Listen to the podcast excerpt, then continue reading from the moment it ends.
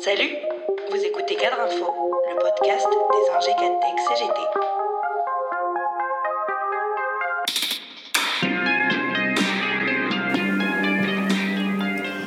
Voilà plusieurs mois que les journées de grève et de mobilisation se répètent à EDF. Après trois journées à l'agenda de janvier, puis encore la semaine passée à l'occasion de la journée de mobilisation nationale interprofessionnelle du 4 février, les syndicats de l'opérateur public d'énergie remobiliseront les 10 et 11 février, alors que Barbara Pompili, ministre de l'écologie, Jean-Bernard Lévy, PDG d'EDF, et Bruno Le Maire, ministre de l'économie, seront auditionnés par les députés et sénateurs au sujet du plan Hercule. Si les syndicats, et en particulier la CGT, le premier d'entre eux, dans les industries électriques et gazières, sont vent debout contre ce plan, voulu par Emmanuel Macron et négocié actuellement à Bruxelles, c'est parce qu'ils engagent EDF dans un processus de privatisation du service public de l'énergie, de son réseau de transport et de l'ensemble des services commerciaux. Jupiter a donc chargé Hercule du sale boulot. Ce que les fédérations syndicales de l'énergie qualifient unanimement de désintégration conduisant à la disparition pure et simple d'EDF. Dans la même logique, à l'œuvre partout en Europe, Bruxelles impose la rupture de l'unicité des grands opérateurs pour ouvrir au marché des pans les plus profitables du service public,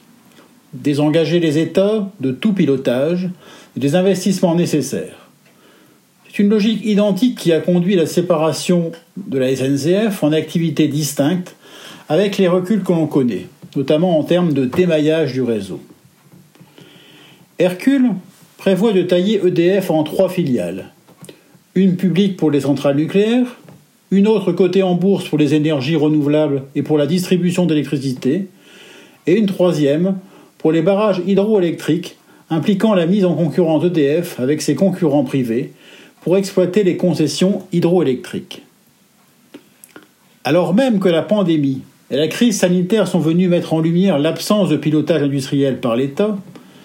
il est ahurissant que notre pays démantèle les services publics ces établissements publics industriels et commerciaux, ces grands réseaux structurants, et les abandonne aux seules mains du marché et de la concurrence. Alors que notre pays est à la traîne dans l'accomplissement de ses engagements environnementaux, il est hallucinant que la puissance publique abandonne aux seules lois de la profitabilité un opérateur essentiel pour la réduction des émissions de gaz à effet de serre. Dans ce combat contre Hercule, la CGT n'est pas dos au mur mais développe au contraire des propositions développées dans un programme progressiste de l'énergie. Elle y affirme ainsi que l'électricité et le gaz sont des biens de première nécessité, indispensables pour vivre dignement, et sont également des éléments majeurs de lutte contre le réchauffement climatique. Elle propose notamment que le service public de l'énergie inclue les notions d'efficacité et de performance énergétique dans ses missions en apportant aux particuliers, collectivités et industriels les conseils et l'expertise.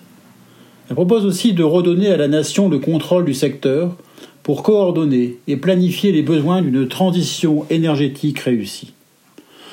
Une transition qui doit prendre en compte les besoins de tous, alors que l'on sait déjà que l'ouverture à la concurrence a accru la précarité énergétique et fait exploser les prix. Plus 35% sur l'électricité et 85% sur le gaz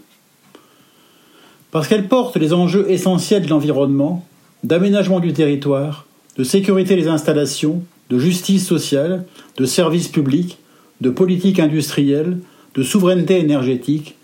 cette mobilisation de l'ensemble des fédérations du secteur et de plusieurs confédérations fait aussi écho parmi les citoyens, les élus, les consommateurs.